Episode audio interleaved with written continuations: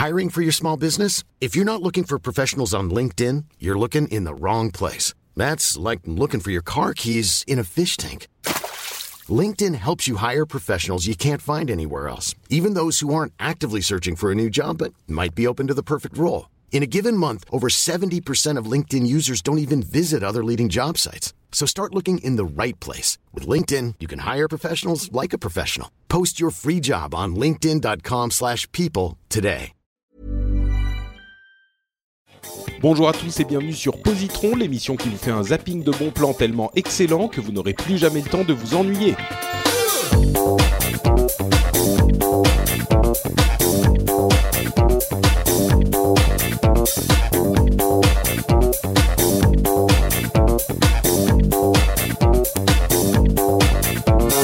Bonjour à tous et bienvenue sur Positron, l'émission qui vous recommande trois trucs cool en à peu près 20 minutes. Comme vous le savez, aujourd'hui, on a un épisode un petit peu spécial.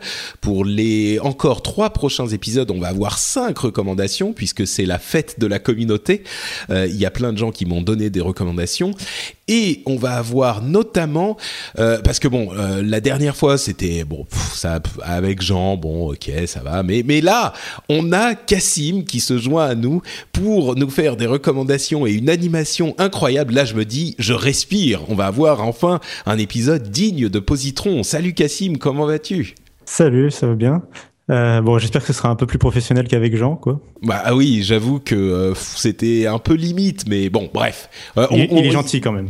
Il est, il est quand même sympa, tu vois. Il est, euh, il a, il est, il a un petit, un petit, il un petit peu rétro, un petit peu, il fait les choses à l'ancienne, mais, mais on l'aime bien, on l'aime bien quand même. Mais là, ça devient sérieux. On est euh, tous ensemble et on va faire un épisode de Positron.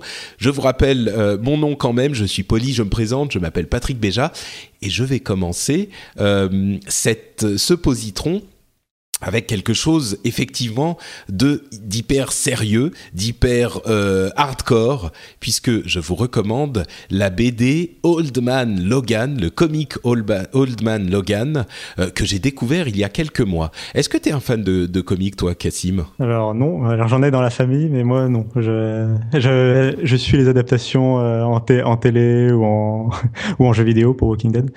Ouais. Et- Ou, ou en film même avec les, les, les Avengers, non? C'est pas faux, oui, oui, oui. Oui. Ah, tu vois Oui, Mais moi, je- en fait, c'est vrai que quand on parle comics, maintenant, je pense plus au comics, euh, au nouveau, quoi. Genre Walking Dead genre truc. Ah oui, Walking Dead, il y a, y a Invincible d'ailleurs, du même euh, auteur qui est excellent euh, quand on passe les quatre ou cinq premiers premiers numéros.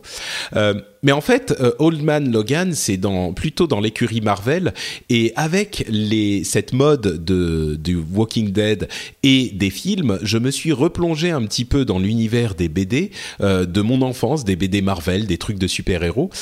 Et en fait, euh, il y a beaucoup de choses qui sont quand même que je recommanderais pas à tout le monde, mais il y a euh, certains, certaines séries qui, à mon sens, peuvent plaire à n'importe qui euh, pour plusieurs raisons. D'une part, parce qu'elles sont bonnes, et d'autre part, parce qu'elles sont accessibles en ce sens qu'elles ne nécessitent pas forcément de connaître tout le, le background, tout l'univers de ces BD. Voilà, toute la mythologie exactement euh, de cet univers.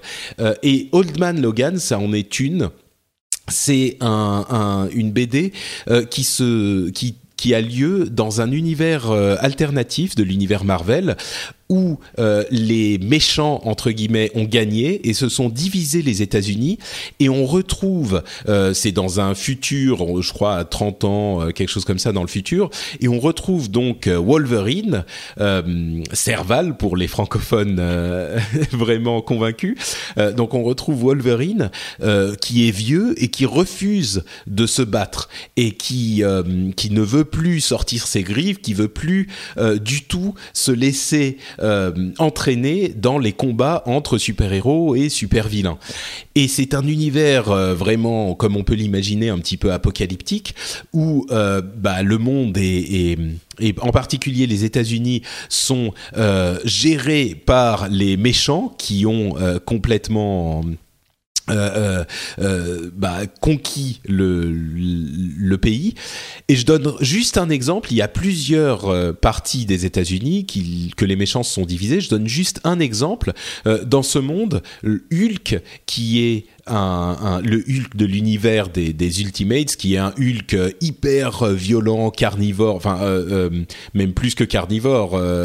ah merde, j'ai un mot qui m'échappe qui, qui, mange des humains, quoi. Voilà, c'est ça. cannibale. ça voilà, cannibale. Merci. Heureusement que t'es là. Euh, donc, il est cannibale. Enfin, c'est c'est terrible. Et euh, là, il est devenu complètement fou. Il a sa famille de de de, de Hulk, de petits Hulk, euh, qui sont qui font régner la terreur comme un gang. Enfin, c'est et on a Logan euh, qui a sa famille au milieu de tout ça, qui veut rien entendre, qui veut entendre parler de rien du tout euh, et qui veut juste vivre sa vie. On sait pas pourquoi il s'est retiré du combat entre guillemets et hum, donc on, a donc ce, truc de départ. Et encore une fois, on n'a pas vraiment besoin de connaître tout le reste pour apprécier la BD. Et ça, ça c'est assez ramassé. Ça se termine en six numéros, je crois. Et c'est vraiment euh, quelque chose qui est à part et que je pourrais recommander à n'importe quel fan, quand même fan de BD. Euh, si vous aimez pas du tout les BD, ça va pas vous parler. Mais quand même, c'est n'importe quel fan. C'est, il faut pas être fan de Marvel spécifiquement. Euh, vous pouvez vous intéresser à ce truc-là, même si vous ne connaissez pas cet univers. Donc, euh, ça s'appelle Old Man Logan et vraiment, je le recommande à à, à peu près tous les fans parce que c'est un un de ces euh, euh excellent moment. Je dis pas que c'est c'est pas un moment de génie non plus, mais c'est un excellent moment euh, de comics qu'on peut apprécier à, même si on n'est pas euh, fan de comics à la base. Donc euh, voilà, Old Man Logan, Cassim, tu peux courir pour le l'acheter et tu ne le regretteras pas. Bah c'est voilà, typiquement. je suis pas, je suis pas un lecteur assidu des comics, mais ça pourrait m'intéresser ça. Bah voilà. écoute, euh, j'ai fait mon travail, je t'ai convaincu de quelque chose, c'est parfait. À ton tour euh, de me convaincre d'essayer un jeu de société alors que je n'en ai jamais essayé de ma vie, à part peut-être le risque et le Monopoly il y a 20 euh, ans. Ah donc donc tu n'es pas joueur de jeu de société? Pas du tout, non. Parce que alors du coup, donc du coup ça va peut-être pas me parler, mais il y, y, en a dans chez les auditeurs, donc vas-y. Bah justement, il me semble qu'il y a quelques épisodes, il y avait eu un jeu de société aussi qui, qui avait été présenté. Euh, et donc, euh, ouais, donc j'ai décidé de présenter un jeu de société. Euh, donc c'est, oui, ça va pas être le Monopoly ou le Cluedo. Hein, c'est euh, donc il y, y, a une nouvelle génération. Euh, ça fait depuis une dizaine d'années maintenant qu'il y a une nouvelle génération un peu de jeux de société. Ça, ça fourmille. Très à la mode, ouais. C'est un vrai marché maintenant, hein. avec beaucoup de créations, beaucoup de Kickstarter aussi. Euh, et donc, je vais vous parler des contrées de l'horreur. Donc là, c'est un gros jeu que les, euh, les, joueurs de jeux de société vont souvent connaître ou connaître son éditeur. Donc, c'est édité en France par Edge et créé par, par l'américain Fantasy Flight Game. Donc ça se passe dans l'univers de Lovecraft. C'est un jeu coopératif de, de 1 à 8 joueurs. Euh, et ah oui, Lovecraft, c'est effectivement, on comprend pourquoi les contrées de l'horreur. Oui, voilà. C'est euh, donc ça se passe en fait, c'est dans la saga. Ils ont une collection en fait, euh, Horror Arkham. Donc là, c'est le nouveau jeu de la, collection. Euh, mais c'est un jeu, il n'y a pas besoin d'avoir, il a pas besoin d'autres connaissances que ou d'autres jeux avant pour l'avoir. Hein, c'est pour pour l'apprécier. Mais est-ce qu'il faut la, la, meilleure question, c'est est-ce qu'il faut savoir épeler exactement Shubnigorat pour pouvoir y jouer? Euh, Non, non. Par contre, alors justement, donc c'est euh, le but du jeu, c'est de donc j'ai dit que c'est un jeu coopératif. Le but, c'est d'empêcher le réveil d'un grand ancien.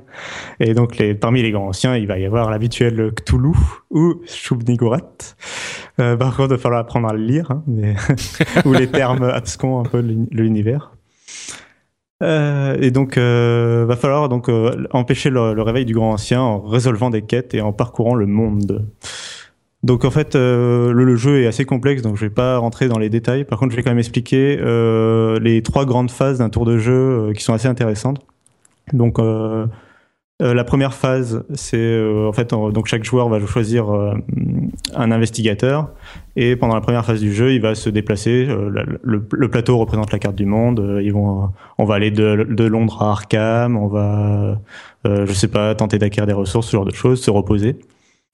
ensuite, donc ça, c'est tous les joueurs qui font ça. Après, il y a une deuxième phase qui est la phase des rencontres. En fait, c'est des événements. Chaque joueur va avoir son petit événement à lui Euh, selon la situation dans laquelle il est, s'il est par exemple à Londres, il peut peut-être tenter de s'infiltrer dans Scotland Yard et récupérer un indice qui va permettre d'empêcher le grand ancien de, se réveiller.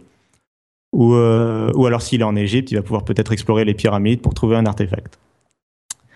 Et enfin, donc ça c'est la deuxième phase. Et la dernière phase du tour, c'est euh, la phase de mythe. C'est une sorte d'événement global euh, et souvent assez négatif qui va arriver aux joueurs, euh, comme une arrivée de monstres, des maladies, des fermetures de frontières qui vont retarder les joueurs, etc. Est-ce qu'on peut devenir fou dans le jeu? Évidemment, donc comme les tous les comme tous les jeux, euh, bah, c'est un peu dérivé du jeu de rôle aussi papier euh, de l'époque. Euh, donc comme souvent les jeux qui se passent dans l'univers de Lovecraft, il y a à la fois la santé physique et la santé mentale. Et on peut, en plus, les joueurs peuvent choper toute une sorte, tout un tas de conditions comme des dettes, des sombres pactes, de la paranoïa, empoisonnement, etc. Ah, ça me parle tout ça, ça me rappelle des parties de jeux de rôle effectivement de ma jeunesse. Avec des effets assez drôles. Alors justement, euh, donc les, les, les, personnages, euh, ils, ont, ils sont assez variés. Donc euh, chaque joueur va choisir un personnage et ils sont dans les, ils sont assez variés comme le veut l'univers de Lovecraft. Donc il va y avoir des combattants par exemple, mais aussi des, des personnages un peu plus portés sur l'occulte, ou même euh, as carrément des politiciens qui vont user de leur influence, ce genre de choses. Euh, et donc euh, justement pour euh, par rapport à la partie un peu jeu de rôle, la bonne idée de ce jeu en fait, c'est que chaque carte événement, chaque carte rencontre, ses conditions là de folie, etc., de maladie, les personnages, etc ont tous un texte d'ambiance en fait sur la carte, en plus du, du, truc bête et méchant qui dit ce que ça fait en termes de gameplay, genre relancer un dé, blablabla. Euh, en plus, il y a un texte d'ambiance voilà à lire à chaque fois, qui est assez bien écrit et toujours dans l'univers un peu voilà glauque Lovecraftien. Et euh, donc, euh, donc ça, voilà, ça met dans l'ambiance, ça permet d'avoir une sorte de narration qui, qui découle. Et euh, en plus, par rapport aux autres jeux de la même collection, celui-là, ils ont fait un truc particulier, c'est que il y a un grand ancien particulier qu'on va devoir empêcher de réveiller, donc par exemple Cthulhu. Et en fait, la quête principale, les indices et ce genre de choses vont être écrites. Ça va être des cartes spécifiques pour Cthulhu. Et donc les textes d'ambiance vont être spécifiques à, à, Cthulhu et donc on va avoir une sorte de narration et de sens de l'aventure un petit peu. Ça va être, il va y avoir une continuité logique quelque part. D'accord. Donc on va vouloir euh, allumer les bougies, euh, se mettre dans le dans la pénombre et tout pour euh, pour faire l'ambiance et ça contribue. D'accord. C'est ça. Ok. Et, et c'est un jeu, c'est un jeu pour pour fans ou enfin on dit on plaisantait, c'est un jeu peut-être pour les connaisseurs. Est-ce que c'est accessible ou? Alors l'autre chose justement qui est plutôt bien faite dans le jeu, c'est que les règles et le vocabulaire sont assez clairs et cohérents. Euh, donc le jeu, par exemple, il est livré avec deux livrets. Euh, un livret de règles que tu lis une première fois, voilà, euh, c'est le truc un peu chiant, tu le lis une fois, il t'explique le principe du jeu générique. Et après, ce qu'ils ont très bien fait, c'est qu'ils ont fait un guide de référence. Donc en fait, c'est juste quand tu as une interrogation sur une règle ou que tu te, te rappelles pas de d'un détail ou de comment marche un élément du jeu, bah, tu as un guide de référence avec lequel tu vas pouvoir te reporter très facilement et très rapidement. C'est pour éviter justement le ah j'allais vérifier dans les règles et chercher pendant trois heures. Hmm. Et euh, justement, alors du coup, c'est un jeu quand même qui est assez dense. Euh, faut compter plusieurs heures pour une partie. Donc euh, c'est un à 8 ah joueurs, etc. Ça coûte euh, le jeu de, en de base coûte 60 euros. Donc on va donc je vais plutôt le conseiller pour les fans, les gens qui jouent déjà à des jeux de société euh, régulièrement, par exemple les, ces jeux de société récents et modernes. Donc je vais plutôt le conseiller pour les fans. Par contre après il est quand même relativement accessible, cohérent. il demande pas euh, voilà, ils demandent pas d'un savoir particulier euh, ou d'avoir euh, déjà joué à d'autres jeux avant finalement. Hmm. Donc Ouais, mais ça a l'air quand même plusieurs heures avec. voilà, ça demande un certain rien que ça déjà. Je pense que il faut il faut savoir qu'on va vouloir y passer un moment. Donc c'est pour ça que je vais plutôt le conseiller. Et je vais aussi préciser que la plupart des événements du jeu se résolvent avec des jets de dés. Donc il y a quand même une part, une part d'aléatoire dans le jeu. Et, c'est tout le euh, monde, euh, tout le monde qui joue ensemble pour essayer de, de, gagner. Donc euh, c'est pas l'un contre l'autre. C'est voilà, c'est pas l'un contre l'autre. Il y a pas, il y a même pas de traître ou quoi. Donc c'est hmm. purement de la coopération. Après, voilà, il y a une part d'aléatoire. Donc des fois, quand on est mauvais joueur ou qu'on n'aime pas tenter, on est, on est mal chanceux. Ouais, c'est genre oh allez allez je refais le lancer de dés. Allez, on dirait que ça on dira que ça a pas on dirait que ça a pas compté. La table a tremblé, que tout le monde a fait trembler la table. Ouais ouais exactement. D'accord, très bien. Et eh ben écoute, euh, je rappelle que ça s'appelle Les Contrées de l'horreur et c'est un jeu de société plutôt pour les fans. On passe maintenant à la partie où je vais euh, vous lire les recommandations de trois auditeurs, à commencer par euh, Jérémy, alias Loconox, qu'on connaît bien depuis longtemps. Euh, tiens, je vais jouer en même temps ce qu'il nous recommande. Hop, on va voir si on entend. Hop, et il nous dit euh, ma recommandation est le dernier album de Miles Davis, c'est-à-dire Doobop, enregistré en février 1991 et paru après sa mort en 92. Il est mort en septembre 91. Vous avez probablement entendu parler de Miles Davis comme d'un jazzman talentueux. Il est aussi très réputé pour avoir exploré de nombreux styles de musique. Avec ce dernier album, Miles Davis allie plusieurs styles, le jazz bien sûr, mais aussi hip-hop et même le rap. Il a travaillé avec des rappeurs et chanteurs de RB assez connus de l'époque, comme Doug E. Fresh, Slick Rick et Major Lance. L'album a obtenu en 1993 le Grammy Award de la meilleure performance instrumentale RB. Pour la petite histoire, l'album n'était pas, fini à la mort de la Miles Davis. C'est le producteur Easy Moby qui l'a terminé à partir d'enregistrement et a rajouté trois pistes aux six déjà existantes. Il nous recommande d'écouter notamment Mystery, qu'on est en train d'écouter maintenant, Blow et Fantasy, qui sont trois titres de l'album. Et voilà pour la recommandation de Jérémy. C'est vrai que Miles Davis, euh, j'y pense pas forcément. Je me dis, oh, c'est un truc un peu vieux, c'est du jazz, c'est pas mon truc. Mais si ça vous intéresse, peut-être que vous devriez essayer Doobop. On continue avec une recommandation de euh, de qui? Alors je, je, fais plein de trucs en même temps, donc je vais essayer de m'y retrouver. Euh, de Baptiste qui nous dit Agatha Christie tous ces livres et c'est pour tout le monde. Je sais que c'est un classique pour beaucoup, mais les livres d'Agatha Christie, relatant à chaque fois une enquête sur un meurtre, sont vraiment tous géniaux, avec un suspense maintenu jusqu'à la dernière page. Pour ceux qui cherchent par lequel commencer, je conseillerais Le Crime de l'Orient Express, effectivement un classique, et Les Dix Petits Nègres, sûrement les plus connus et à juste titre. Merci Baptiste. Effectivement, là encore, Agatha Christie, on n'y pense pas forcément quand on n'a rien à faire un, dimanche pluvieux. Euh, et peut-être qu'il faudrait s'y intéresser parce que c'est un succès planétaire. Il y a peut-être une raison. Enfin, euh, Johan nous dit Hello Patrick, j'opterai pour une version euh, pour une version à la cool. Euh, oui, il répondait à la question que je posais sur euh, sur Facebook et il dit j'ai découvert récemment sur Netflix la série Sense 8 et j'avoue avoir été décontenancé dans les trois premiers épisodes dans les trois premiers épisodes avec entre parenthèses mais c'est quoi ce truc pour finalement être accro? Sense 8 raconte l'histoire de huit personnes vivant dans huit pays différents et huit vies différentes. Et je vais pas lire la suite parce que ça spoil un petit peu et je me dis que Sense8, il faut peut-être y aller sans avoir euh, de, sans savoir de quoi il s'agit. Euh, il nous dit euh, c'est très bien filmé, on rentre dans l'histoire de chacun et euh, les interactions qui se créent entre eux sont très émouvantes parfois. Euh, il a vu qu'une partie des épisodes et il recommence à toutes les personnes qui apprécient l'univers fantastique. J'avoue que euh, je vais passer un tout petit peu de temps sur cette euh, sur cette recommandation de Sense8. Ouais, bah, on peut en parler. Tiens, c'est une. Bah tiens, dis-moi ce que ce que tu en as pensé en deux mots euh, de, de Sense8.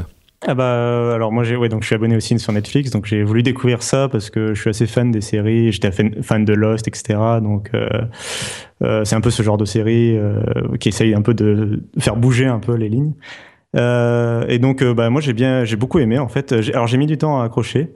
Moi je regardais ça comme ça j'aimais bien les épisodes ils se laissent regarder mais au début j'ai pas forcément accroché je dirais que euh, j'étais fan de la, façon dont ça a été, ouais, dont, ça a été réalisé, euh, produit. Euh, je suis assez fan des personnages. C'est vraiment une série qui met l'accent plus sur les personnages finalement que, que sur l'histoire, que, sur l'histoire euh, ou mm. l'univers quoi. c'est finalement c'est les personnages l'intérêt le, principal de la série. Et euh, donc c'est très bien euh, fait. Et je vais juste rappeler que le niveau au niveau des créateurs de la série, bon alors tout le monde parle des Wachowski euh, qui sont derrière la série, voilà à qui on doit Matrix, ce genre de choses. et par contre, moi j'ai parlé, il y a un autre créateur, c'est Straczynski qui est le créateur de Babylon 5 que voilà dont je suis assez fan pour parce qu'il sait écrire des belles histoires Euh, il sait écrire des histoires en plusieurs saisons et il sait où il va. Du coup, du, coup, c'est ce qui me rassure sur le fait que ça ne sera pas un énième Lost. En fait, c'est que il, a déjà, euh, ils ont déjà le fil conducteur de la série. En fait, ils savent déjà où ils veulent aller. Quoi. C'est vrai que ça aurait vraiment pu être ça. Et il y a certains aspects, c'est pas, euh, disons que la fin est pas totalement satisfaisante. On n'a pas toutes les explications, on n'a pas toute la, la, hum, comment dire, la résolution de tous les mystères parce que c'est quand même une série un petit peu science-fiction, euh, euh, mystère justement qui joue sur ça. Ces gens on se demande mais qu'est-ce qui se passe, pourquoi? Et ça résout pas tout, c'est sûr, mais on a quand même une certaine résolution. Ça, ça arrive à une une, une fin d'une partie du, du truc, euh, mais mais c'est vrai que cet aspect est effectivement un aspect hyper euh, intéressant de la série. C'est un univers imaginé qui est euh, comment dire, qui est vraiment surprenant et inattendu. C'est des trucs auxquels euh, on, on, pense pas. C'est même pas qu'on pense pas, c'est que c'est des trucs qu'on pourrait pas imaginer. Quoi. C'est moi, je suis pas super fan du travail des, des Wachowski. À part Matrix 1 j'ai trouvé qu'ils avaient fait très peu de choses euh, vraiment bonnes. Je suis pas fan de euh, Matrix non plus. Enfin, ah, pas fan bah, de Matrix. Bah, de Matrix 1 quand même, c'était bien à l'époque. Euh, non, pas même très... pas. J'ai un peu tendance à dire que c'est le genre de film qui. C'est survendu. C'est. Ils essayent de faire compliqué pour faire compliqué, je trouve. Euh, T'as quel âge, Cassim? Euh, j'ai 24 ans, bientôt 25. Eh ben voilà, mais voilà, le problème c'est que à l'époque, effectivement, c'est le genre de film, mais c'est ça, non mais complètement, hein, ça fait quand même plus de 15 ans que Matrix est sorti, et euh, le, à l'époque, c'était d'une part dans l'air du temps, ce genre de truc avec, euh, ouais, on n'est pas maître de ce qu'on fait, il y a des hommes en noir qui viennent, tu vois, c'était un petit peu l'ambiance X-Files, machin, et donc c'était approprié à ce moment-là, mais surtout visuellement, euh, il mariait ensemble tout un tas de tendances qui avaient existait ailleurs, mais d'une manière, notamment John Woo et ce genre de choses, d'une manière tellement innovante que ça a influencé le cinéma dans les années à venir. Le bullet time, les ah machins oui, comme ça, c'était. Volontiers, hein. Euh, ah, moi, j'aime pas, mais je reconnais volontiers euh, son aspect euh, important dans la cinématographie. Ouais, c'est ça, c'est ça. Mais bon, bref, sans parler de Matrix, les, le 2 et le 3, à mon sens, c'était des ratages total. Ce qu'ils ont fait ensuite était pas génial. À la limite, Cloud Atlas, Speed Racer. Bon, Speed Racer, moi, j'ai trouvé que visuellement, c'était pas mal. Cloud Atlas, j'ai pas accroché, j'ai trouvé que c'était une occasion manquée aussi, mais je comprends qu'on puisse s'y intéresser. Là, en fait, je trouve que c'est presque une version de Cloud Atlas réussie. Euh, il y a tous ces aspects euh, bizarres de croisement de vie, tout ça qui sont qui sont réussis. Et accessoirement, il y a un, un, une chose dont je pense qu'on doit parler aussi euh, quand on parle de Sense8, euh, notamment parce que l'histoire des Wachowski personnelle a influencé très certainement le le, film. Euh, on sait, la plupart d'entre vous savent certainement que euh, Andy, qui est euh, l'un des frères Wachowski, et bah, c'est Andy, et il y a de l'autre côté Lana, qui était comment c'était son nom avant Larry voilà. Donc qui est un, un, une transsexuelle. Donc il a changé de sexe je sais plus en quelle année il y a, il y a quelques années. Et on sent vraiment que euh, cette euh, expérience de vie a influencé leur écriture parce qu'on a une ouverture de d'esprit euh, et une ouverture d'écriture dans Sense8 qui est, je pense, je, je, le dis sans honte, qui moi m'a un petit peu décontenancé au début parce qu'on n'a pas l'habitude de voir euh, des, homosexuels, des transsexuels écrits avec autant de, naturel et euh, de comment dire de de d'ouverture dans la, le cinéma ou dans la télévision euh, aujourd'hui. On a quelques séries, ça commence à venir, en particulier pour les transsexuels, qui est un petit peu la, la dernière frontière euh, qu'on est en train de euh, de, de, de, traverser. Euh, mais c'est vrai qu'au début c'est un petit peu bizarre et puis très vite on se dit bah ok, bah c'est juste des, des personnages euh, comme les autres quoi. Et c'est juste le fait qu'on ait tellement pas l'habitude de le voir euh, qui, qui est un petit peu surprenant. Et après il y a une authenticité qu'on retrouve euh, vraiment pas souvent ailleurs. Et il y a des personnages euh, qui sont, bah il y a un personnage africain, il y a un personnage indien qui sont là encore complètement dans leur univers complètement authentique, qui est très différent de ce qu'on connaît nous euh, dans dans nos environnements et qui bien sûr sont tous les, ils réussissent l'exploit de rendre tous les personnages hyper attachants, tous les personnages hyper, enfin plus qu'authentiques, hyper vrais quoi. Et hum, c'est aussi ce qui a fait que j'ai trouvé ça vraiment hyper réussi dans cette série. Et en plus de ça, il y a une partie science-fiction qui est hyper réussie. Enfin, tout est vraiment euh, euh, convaincant, je trouve, dans, dans, la série. Euh, j'aime beaucoup aussi une autre série que j'avais recommandée il y a il y a quelque temps, euh, Banshee, où il y a un des personnages qui est un job qui est incroyable. lui, c'est pas un transsexuel, c'est juste un merde, crossdresser. Enfin, on sait même pas s'il est homo, mais c'est aussi un personnage hyper fort et hyper réussi. Et, là, euh, bref, tout ça pour dire que ils explorent les limites euh, de plein de choses, de l'imaginaire, de la science-fiction, mais aussi de des, conventions euh, sociales et, c'est hyper réussi quoi. Donc euh, je vous encourage, ne serait-ce que par ouverture d'esprit, à aller regarder les deux trois premiers épisodes pour vous faire une idée là-dessus. c'est pour moi un par l'aspect science-fiction, c'est une bonne série. Par l'aspect euh, euh, progrès social, euh, c'est carrément à recommander à tout le monde. Donc voilà, je voulais dire ça pour Sense8. Moi, j'ai trouvé ça un peu too much. Mais après, dans le sens, en même temps, il équilibre avec les 20 000 autres séries qui abordent pas du tout le sujet ou qui, enfin, ou qui vont le mal l'aborder ou. ouais, c'est vrai. Donc bon, bah, il, paye. Bah c'est sûr qu'il pousse, il pousse le truc. Hein. Il y a euh, combien un, il y a un personnage homosexuel, un personnage transsexuel parmi les huit principaux. Donc euh, bon, c'est pas non plus, ils sont pas tous. Euh, non non non, mais, tous, mais, mais tu sens c'est vrai qu'ils que c'est militant quoi. il y a, du militantisme derrière. Bon après ça, ça, ça passe très bien, c'est pas non plus voilà, mais. C'est ça, c'est que ils, y vont, ils poussent un petit peu. Mais en fait. Mais c'est bah nécessaire peut-être. Bah, je sais même pas. En fait, c'est, on a l'impression que c'est militantiste, mais euh, alors là, on, se pose même des questions de société. Mais est-ce que on se poserait la même question si c'était des personnages euh, qui étaient euh, hétérosexuels? Alors c'est vrai qu'ils poussent un petit peu le truc. On voit des paires de fesses, des paires de seins. bon, il y a des des moments où c'est carrément, mais ils poussent.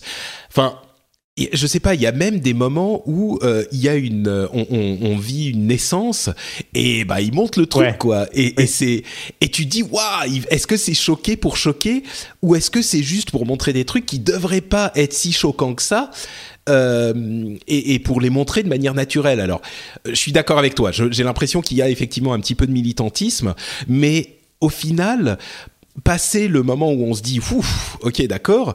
Euh, on, on, ça devient pas, c'est pas quand on y repense à la fin de la série, on se dit plus, euh, à mon sens, hein, on se dit plus, waouh, ils y sont allés fort, euh, ça m'a mis mal à l'aise. On se dit plus, bah pourquoi pas. Euh, finalement, c'est un truc.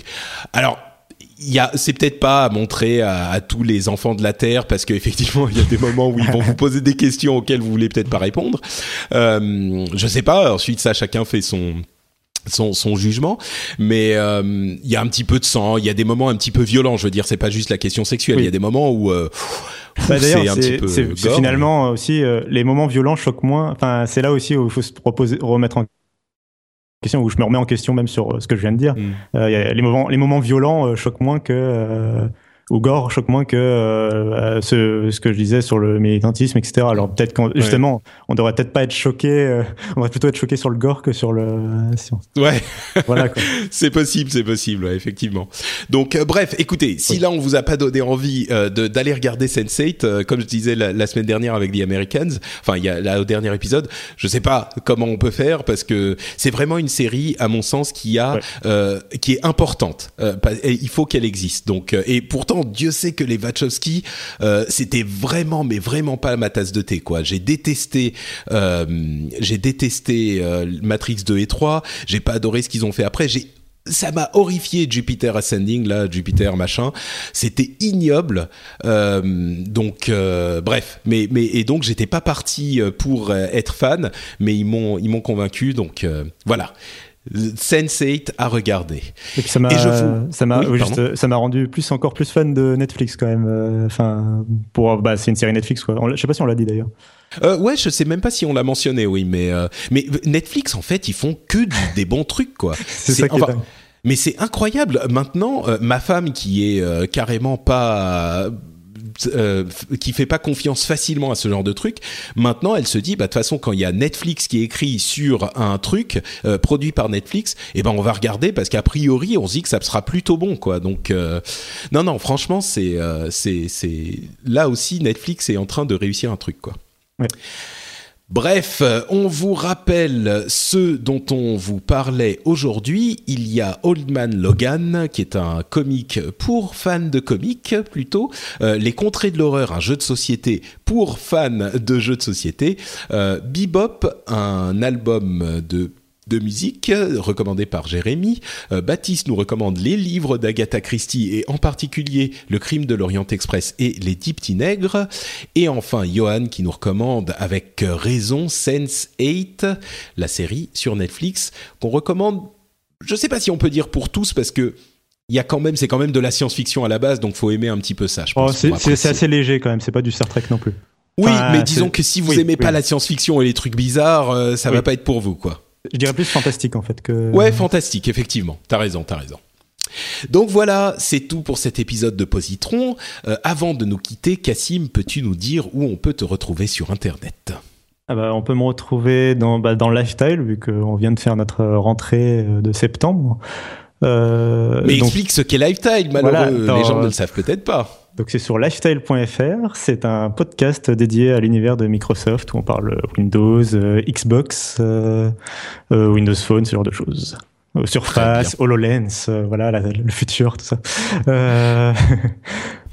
Et sinon, on peut me retrouver également bah, sur Twitter, at notcassim, N-O-T-C-A-2-S-I-M. Magnifique, merci Cassim. Pour ma part, c'est Note Patrick sur Facebook et sur Twitter. Vous pouvez aussi retrouver cette émission sur frenchspin.fr et vous y retrouverez également d'autres émissions qui vous plairont peut-être, comme le rendez-vous tech, le rendez-vous jeu, Upload, etc., etc. On vous remercie d'avoir écouté cet épisode et on vous donne rendez-vous dans 15 jours. Bon, alors euh, avec euh, avec Jean, je suis désolé, on va essayer de faire quelque chose de correct, mais mais ne vous inquiétez pas, quoi qu'il arrive, ça sera le retour de Cassim dans un ah. mois. Ah, quand même, ouf. je crois que je t'ai renvoyé en fait. Non, non, non, mais non, mais écoute, euh, certainement pas, euh, au contraire. Donc on sera de retour avec Cassim dans un mois, mais il y aura tout de même un épisode, l'épisode 55, avec Jean. On fera quelque chose de bien quand même, je vous le promets.